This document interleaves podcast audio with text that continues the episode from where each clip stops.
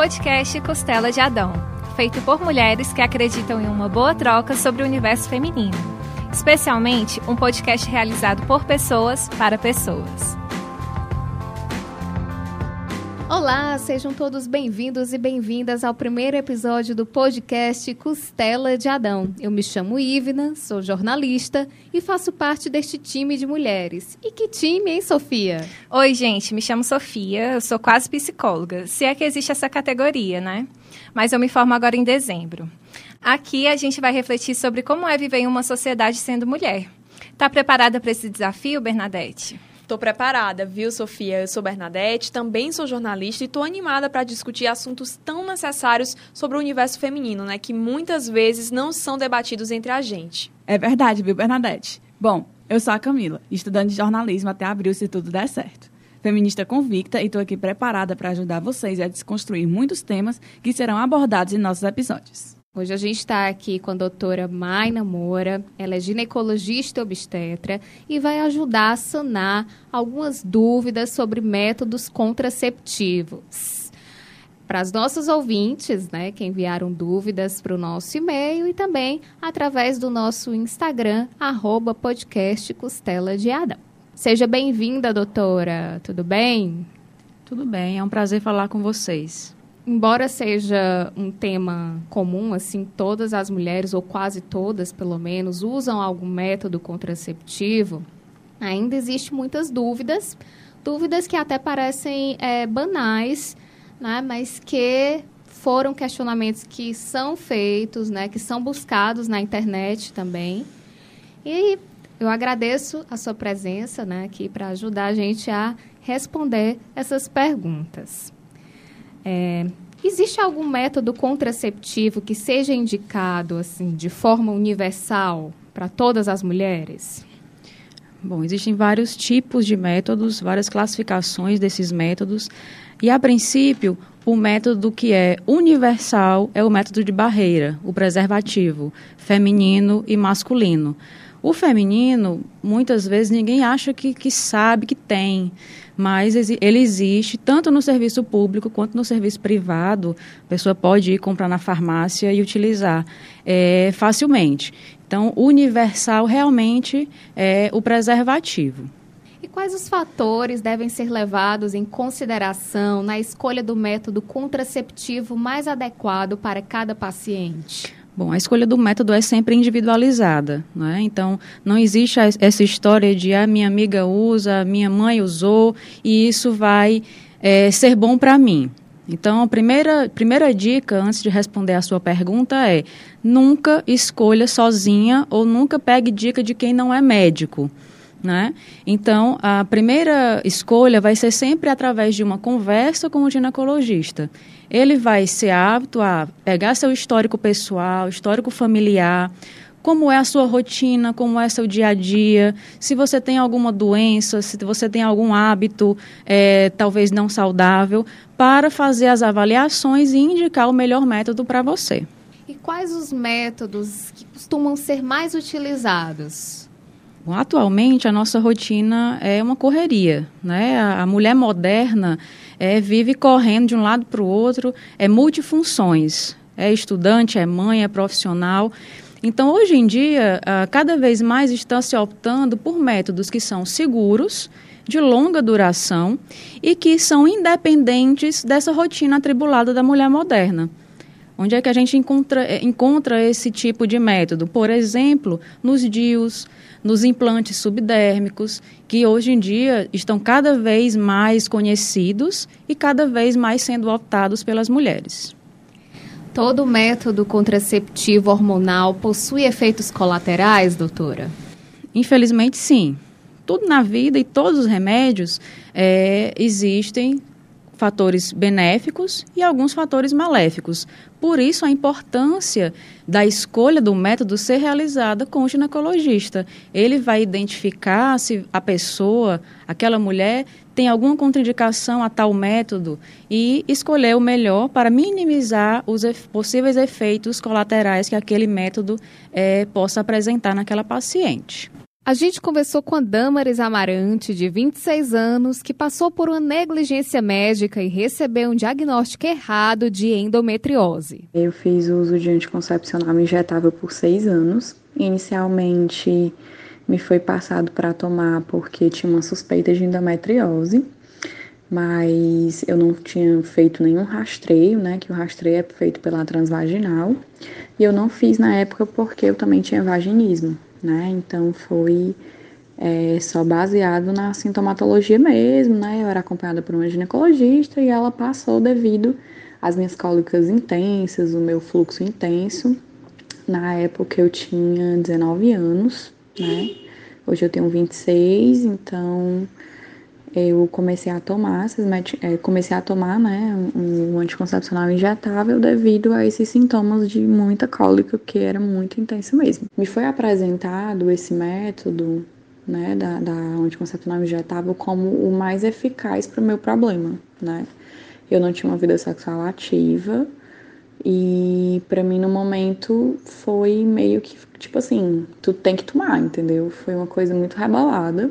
E aí, como foi apresentado para mim como seria a melhor forma, né, para eu melhorar o meu, esses meus problemas que eu tinha com relação à endometriose. Por que, que eu falo que eu tinha? Porque eu vou explicar para vocês que aconteceu uma negligência médica e eu não precisava ter tomado, né, por muito tempo. Eu acabei fazendo uso do injetável por seis anos. Eu tomava o trimestral, que é uma bomba de hormônios, e enfim, comecei a, a utilizar ele. Eu já tomei um tempo também de anticoncepcional é, oral, né, a pílula, e eu tive inúmeros sintomas, né, muitos sintomas, muito complicado. Durante esse período que eu tomei esse anticoncepcional por seis anos injetável, os dois primeiros anos eu não senti absolutamente nada eu conseguia me sentir ativa, eu não tive retenção de líquido, é, eu sempre tive o mesmo peso de varia entre 50 a 55 quilos, eu sempre fico nessa variação, então eu não tive nenhuma variação dos dois primeiros anos, é, era praticamente minha vida normal. E a partir do terceiro ano eu comecei a apresentar algumas coisas, tipo retenção de líquido, é, sobrepeso, muita irritabilidade, meu humor assim, variou consideravelmente e eu tive uma perda super importante da libido, né? A gente acredita muito nessa coisa do saber médico, né? A gente se sente à vontade, acha que o médico sabe tudo, a gente não procura se informar, a gente acata. E aí eu também fui vendo outras coisas, eu fui pesquisando sobre realmente o que eu tinha e eu sabia que eu não tinha endometriose, né?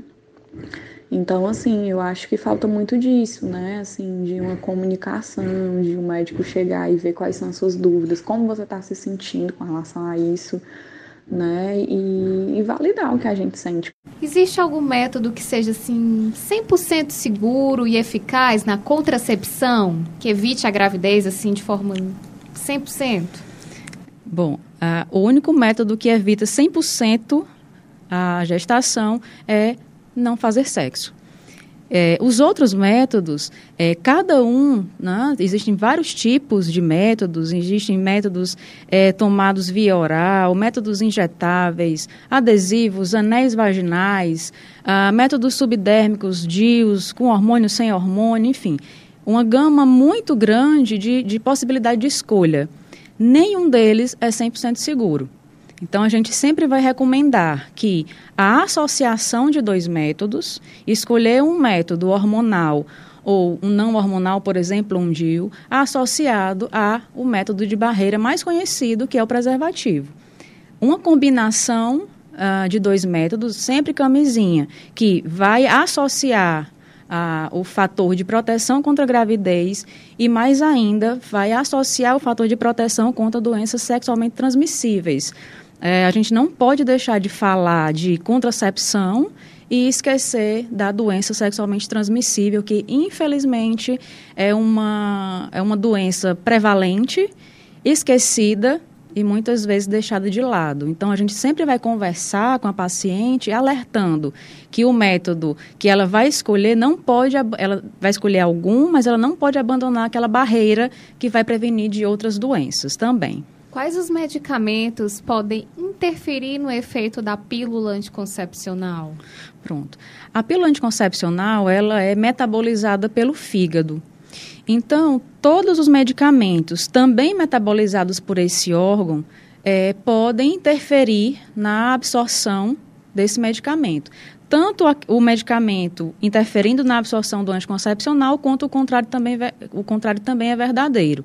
Então, por exemplo, alguns medicamentos utilizados é, na psiquiatria, na neurologia, como, por exemplo, medicamentos para enxaqueca, uh, medicamentos para tuberculose, alguns antirretrovirais, são exemplos de medicamentos que podem interferir na ação da pílula. Então, a gente, mais uma vez, recomenda, não use qualquer medicamento, você precisa consultar o seu ginecologista, porque se você faz uso de algum medicamento que possa interferir na ação da pílula e você tomar aleatoriamente, você está interferindo na ação do remédio que você já faz uso e também no seu contraceptivo. Então, não vai ser seguro para nenhum um, sentido nem para o outro, nem como contracepção, nem como tratamento da doença que você já faz.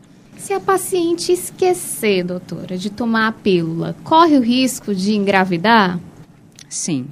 Ah, as pílulas, elas têm esse problema, né? É, a gente precisa ser muito rigoroso no uso. As pílulas devem ser usadas diariamente, no mesmo horário, sem esquecer nem um dia.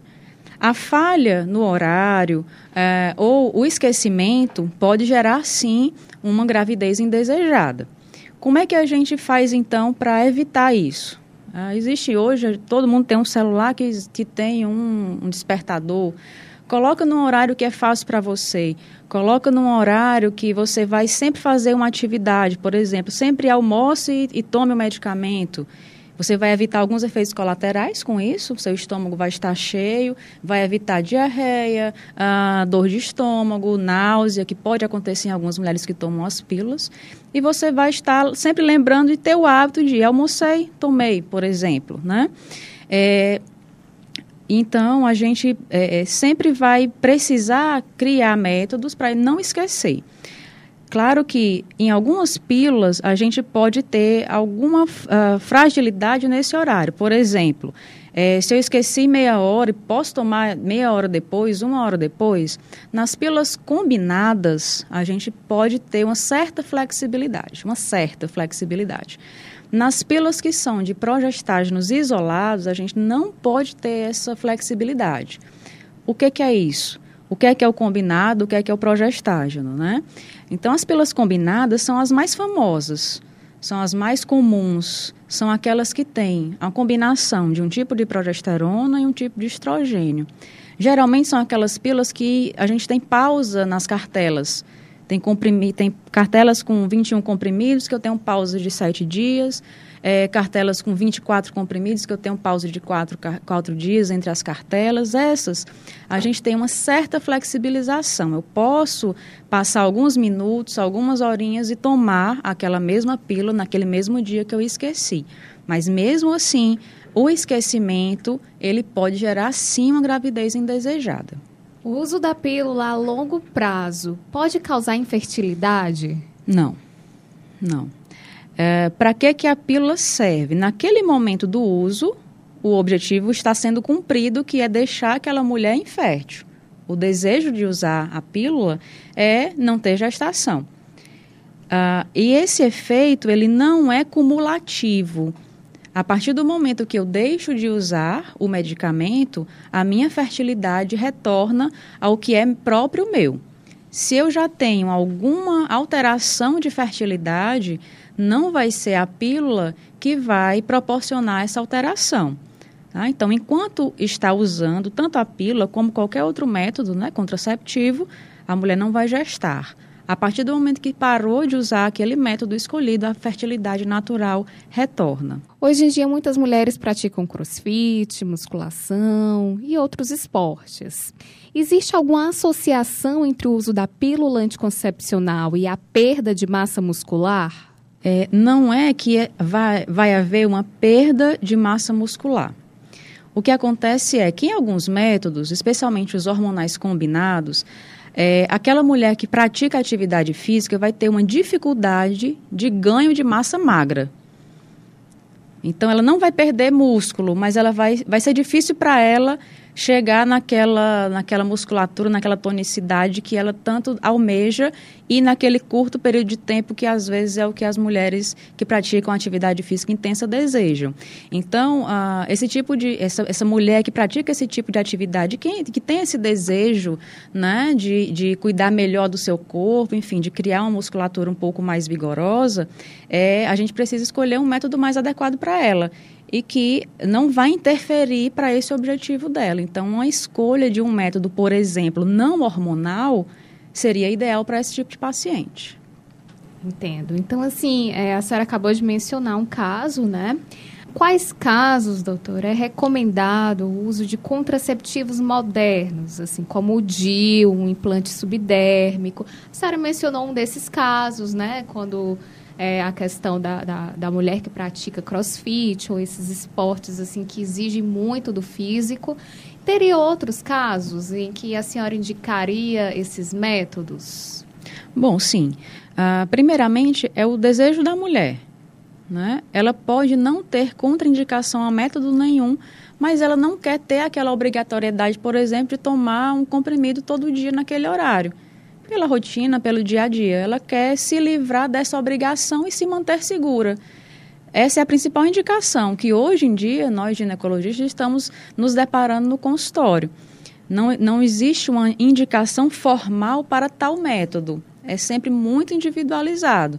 Então, hoje em dia, essa escolha está sendo de métodos é, de longa duração e que independem da nossa atividade para ser realizado, né? Então, tomar uma pílula, ir na farmácia tomar uma injeção, enfim, isso que depende de, de sair um pouco da nossa rotina para usar e, e, e que esse uso necessita de certa rigorosidade, como a nossa rotina está muito atribulada, a gente está cada vez mais deixando para trás esse tipo de método. Então, a escolha está sendo cada vez mais, a preferência das mulheres está sendo mais para esses métodos, DIUs, com hormônio, sem hormônio, implantes subdérmicos, porque eles já estão agindo ali. É, esses, esse tipo de, de método é, são de longa duração. O mais, o que tem menor validade, por exemplo, que é o implante subdérmico, ele tem três anos de validade. O que tem mais longa duração é o DIU de cobre, que é um DIU não hormonal, que ele dura 10 anos. Então, a mulher se livrar por 10 anos de ter que tomar uma pílula todo dia é excepcional. Em relação ao implante subdérmico, a Mariana Martins, de 23 anos, contou pra gente os efeitos colaterais em seu corpo com o uso deste método. Estava namorando, então quis tomar anticoncepcional, quis continuar tomando. E até aí tudo bem, eu tomava na época o IAS, que tinham resultados super ok comigo em relação à pele, corpo, mudanças de humor, eu me adaptei bem a ele. Mas depois de um tempo eu quis experimentar outro método. Existe alguma contraindicação para o uso do DIU? Sim. A principal contraindicação ao uso de qualquer tipo de DIU é a presença de anormalidades anatômicas do útero. Então, por exemplo, mulheres que têm útero de Delfo, útero bicorno, útero septado. Então, são algumas é, malformações uterinas uh, que contraindicam a colocação do DIU. Por quê?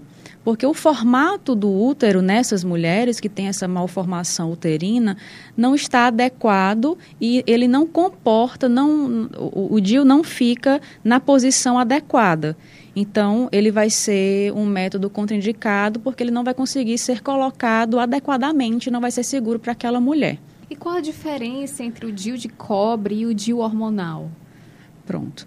A gente vai classificar os DIUs em com hormônio ou sem hormônio. O DIU de cobre é o DIU mais antigo, mais famoso é, dos métodos não hormonais.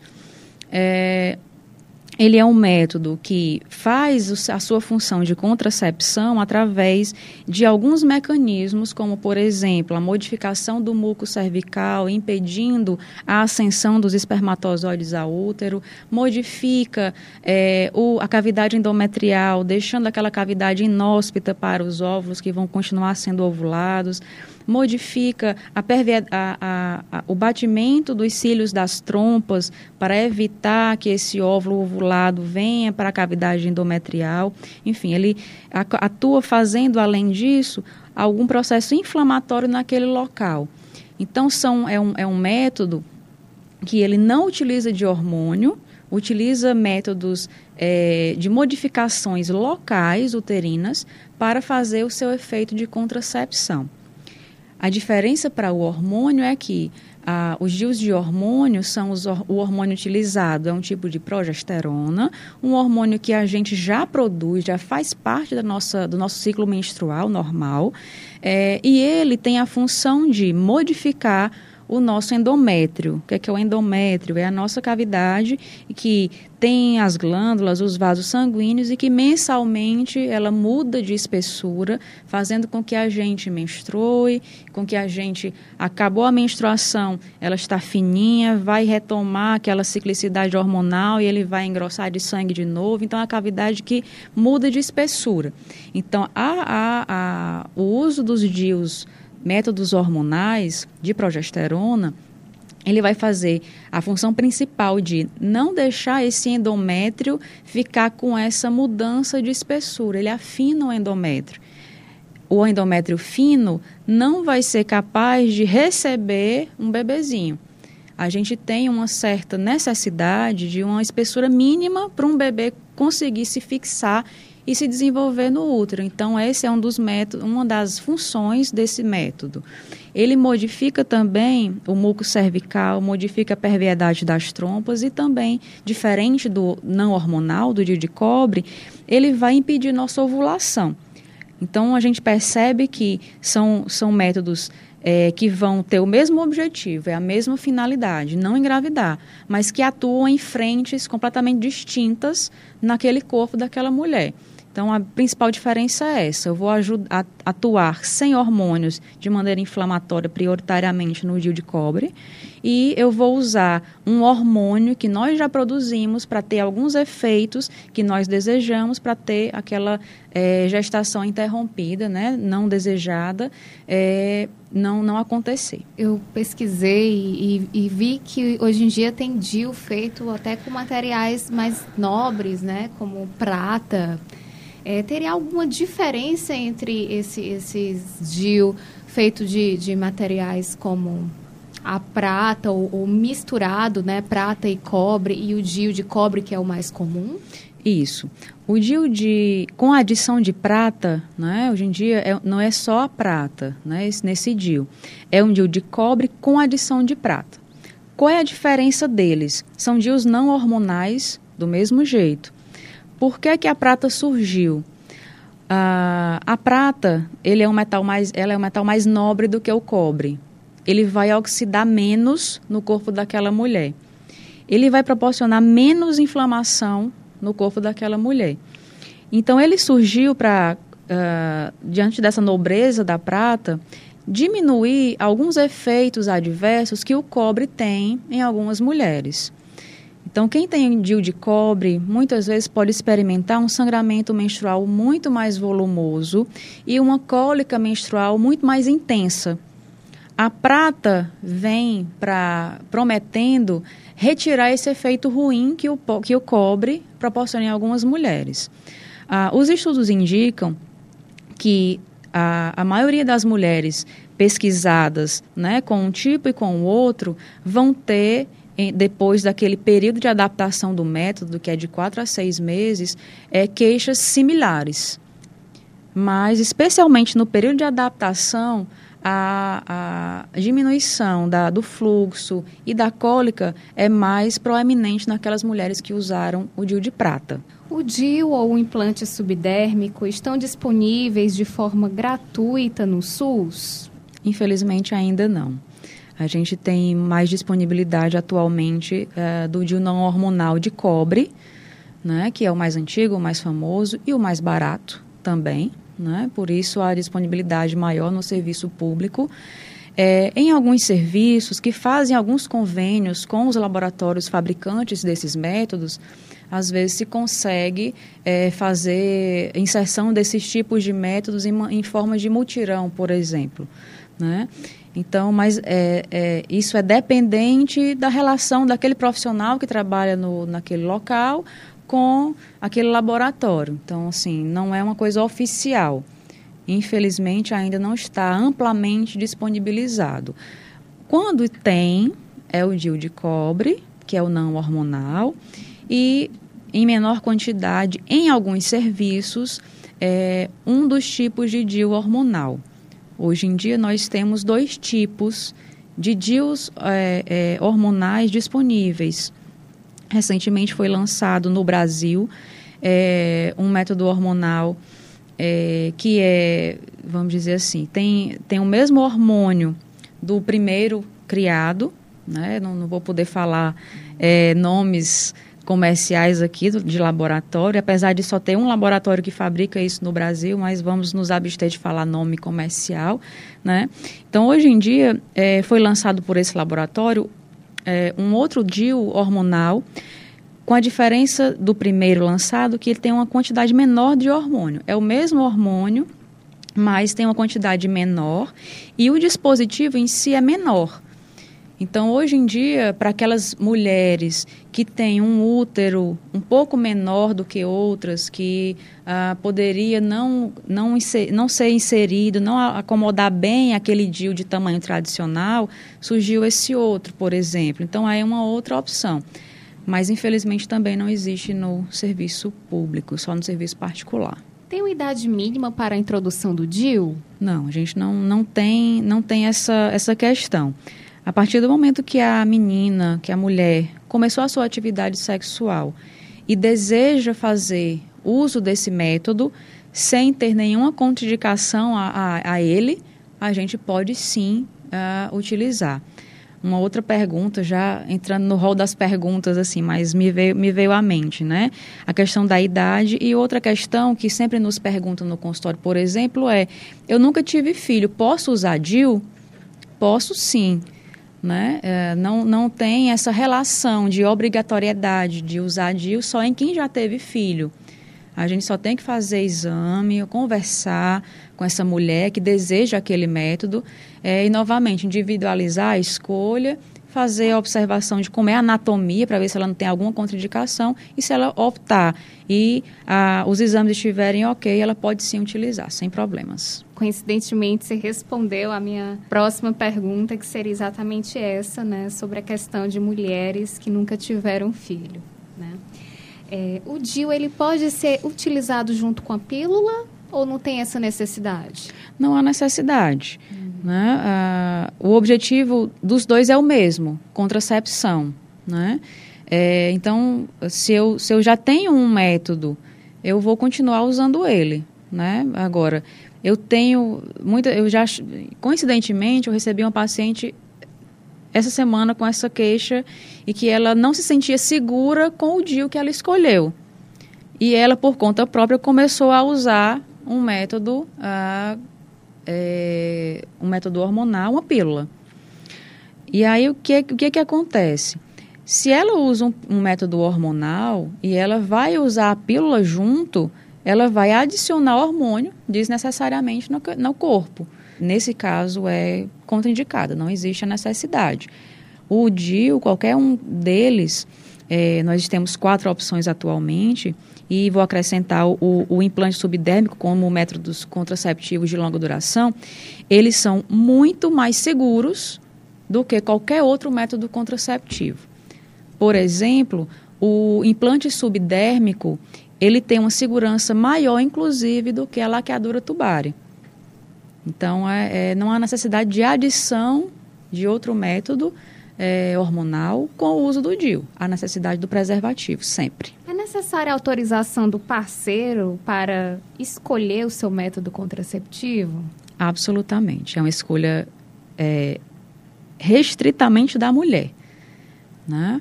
A escolha é individualizada e ela é o corpo dela.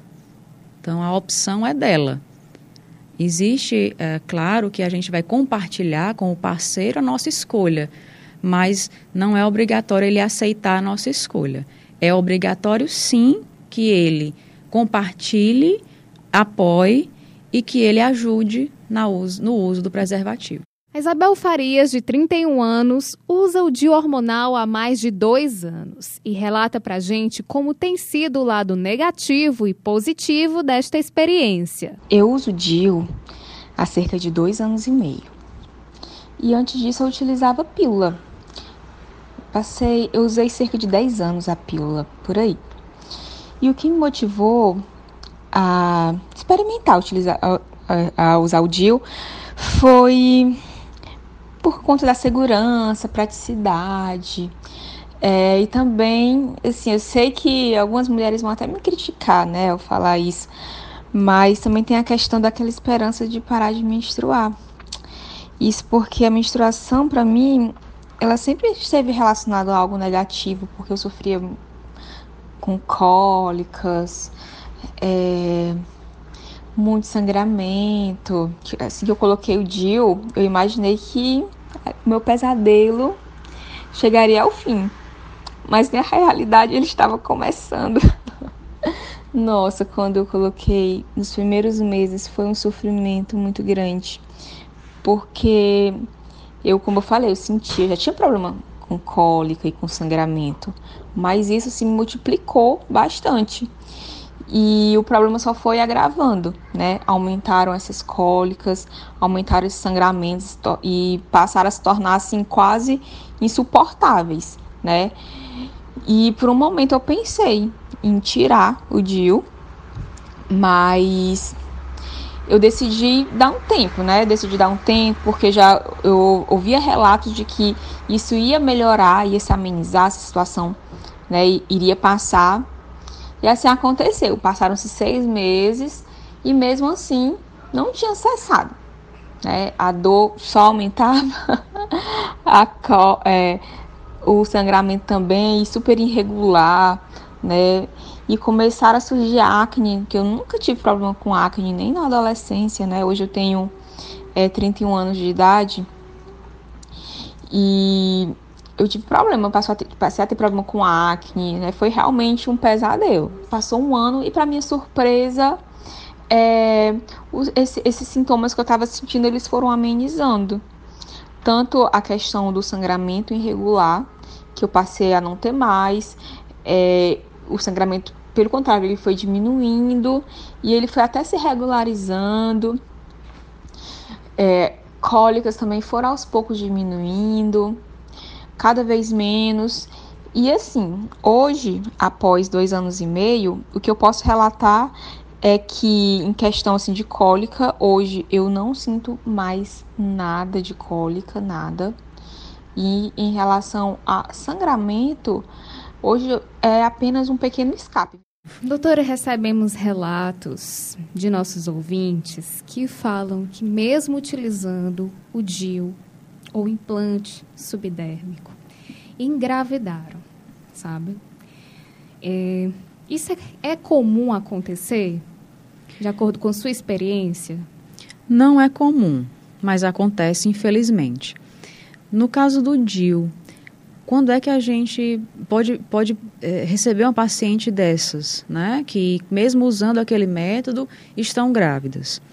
Bom, primeiro, nenhum método é 100% seguro os DIUs têm uma taxa de falha muito pequena, é menor do que 1% a taxa de falhas. Como é que a gente mede isso?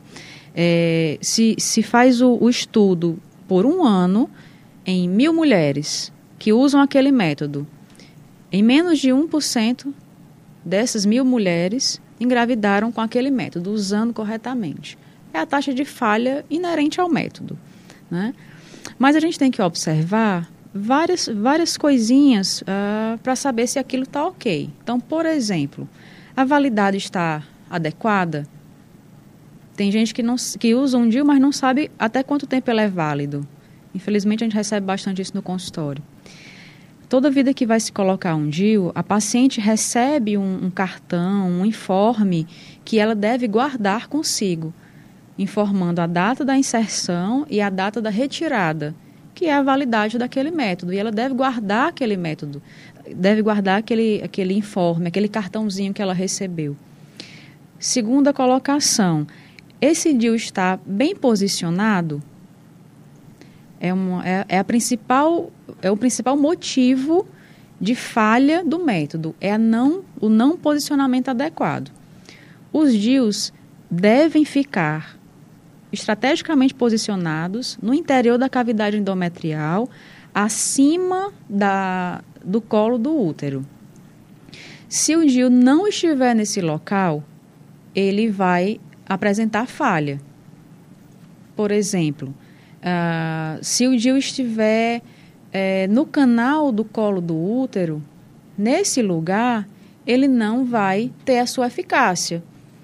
Coincidentemente, recentemente, comecei o pré-natal de uma paciente que usava o DIU de cobre há pouco tempo, estava dentro da validade, há dois anos, mas a gente começou o pré-natal dela. Quando nós fomos examinar, o DIU estava se exteriorizando já pelo colo do útero. Então, o DIU no colo do útero não é o lugar adequado para ele, ele não vai agir. Então, infelizmente, esta paciente ou inúmeras outras, né? Esse foi um, um caso recente, mas precisa ser observado seu posicionamento. Não é também de ficar desesperada fazendo ultrassom todo mês para ver, se tocando para ver se está no canto. Não é. Mas, primeiro, fazer a escolha adequada, do dia certo, ver se não tem anormalidade uterina, inserir de maneira segura, acompanhar essa inserção, nunca deixando de ir ao ginecologista. Nos exames periódicos vão ser avaliados é, essa, essa posici esse posicionamento, que é uma maneira de, é, de garantir a segurança do método. Então, a validade, a, o posicionamento do DIU são fundamentais. Então, quem botou DIU é, não pode esquecer de voltar para o ginecologista. Não é porque ele vale 10 anos que vai ficar 10 anos longe do seu médico. Sobre a pílula do dia seguinte, que é uma questão assim muito recorrente. Tem meninas que fazem uso contínuo dessa pílula. Que tipo de problema pode existir a partir desse uso? Bom, a, a pílula, é, como o seu próprio nome já diz, dia seguinte e o segundo nome para ela é emergencial. Então, é, eu tive uma relação desprotegida é, e no momento de, do meu período fértil e foi um, um lapso e eu realmente preciso, como emergência, usar um método. Essa pílula, ela contém uma quantidade muito grande de hormônio. Por isso que ela, essa do dia seguinte, é essa emergência ela é para usar somente nesses casos. O uso dela, ele deve ser prioritariamente nas primeiras 24 horas da relação desprotegida, para ter mais segurança e na eficácia do método, podendo ser utilizada até 72 horas depois. Claro que quanto mais tempo se passa da relação desprotegida, menor a segurança que aquele método vai proporcionar. Então, ela tem uma quantidade muito grande de, de hormônio. A paciente que tem emergências é, várias por semana, várias por mês, ela precisa ter um método contraceptivo adequado, seguro, porque ela está usando muito hormônio inadequadamente. Então, não é para usar é, em toda emergência. A gente precisa se precaver de emergências. Emergência é uma vez perdida na vida, não é para ser toda semana, duas, três vezes. Existe alguma relação entre métodos contraceptivos e IST? Infelizmente, sim. O que, que é isso, né? Infecções sexualmente transmissíveis. É, com, com, a, com o advento das pílulas, dos métodos contraceptivos, a mulher ficou muito mais livre para ter relações sexuais, para uh, viver a sua sexualidade. E, infelizmente, muitas vezes se esquece de que, além da gestação indesejada, a gente também pode adquirir doenças sexualmente transmissíveis nesse exercício da sexualidade. Então, a, a gente está segura contra a gestação, mas esquece de usar um preservativo. Eu sempre falo disso, porque é, é uma coisa que é bem óbvia, mas nem tanto assim. Mas existe sim, com o advento dos métodos, uh, infelizmente, um crescimento das doenças sexualmente transmissíveis é, e muitas vezes, como se tem essa liberdade, se esquece de visitar o médico E tem algumas doenças sexualmente transmissíveis que muitas vezes só o médico consegue, o ginecologista consegue identificar. Por exemplo, uma doença sexualmente transmissível que está cada vez mais presente no nosso meio é o HPV. É um tema extremamente relevante e importante da gente falar, né? porque tá, está diretamente relacionado a isso. HPV é um vírus, papiloma vírus humano, exclusivamente sexualmente transmissível.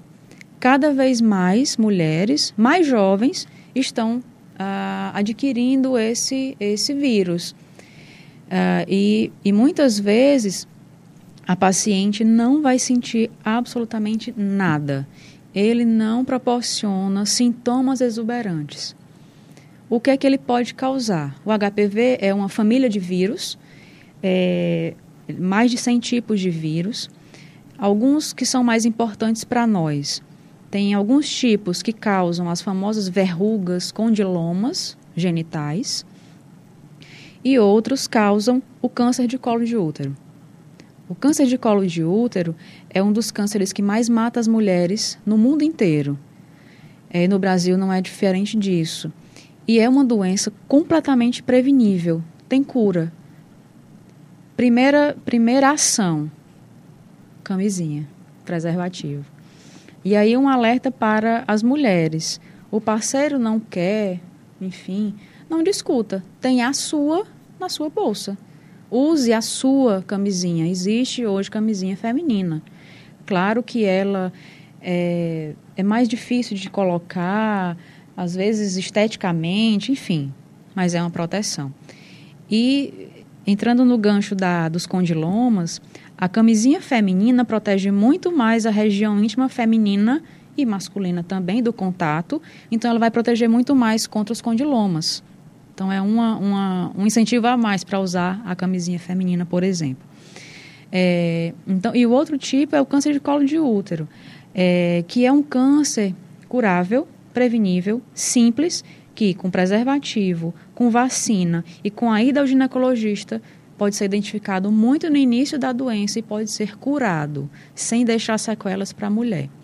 Infelizmente, a gente tem diagnosticado cada vez mais cânceres já, já em estágios avançados em mulheres muito jovens e que têm a sua fertilidade, é, a sua vida comprometida por isso. Então, é, é um alerta, a gente sempre que fala de contracepção, precisa falar de doença sexualmente transmissível e, nesse caso, para nós mulheres, o HPV, infelizmente, está sendo cada vez mais recorrente. Para finalizar nossa conversa, doutora, existe a probabilidade né, de futuramente os métodos contraceptivos poderem ser usados por homens? Sim. É, já existem estudos é, americanos e na Europa é, em desenvolvimento de, de métodos para os homens. Né? Aí vai ser uma liberdade um pouquinho maior para nós mulheres. Muito obrigada, doutora, assim, pela sua presença, pelos esclarecimentos, pelo aprofundamento nesse assunto. Agradeço demais. E é isso. Foi um prazer participar com vocês, um tema super relevante, atual no nosso consultório. É um prazer participar desse projeto que está iniciando. Me coloco à disposição de vocês para quaisquer outras, outros temas né, relevantes para nós mulheres.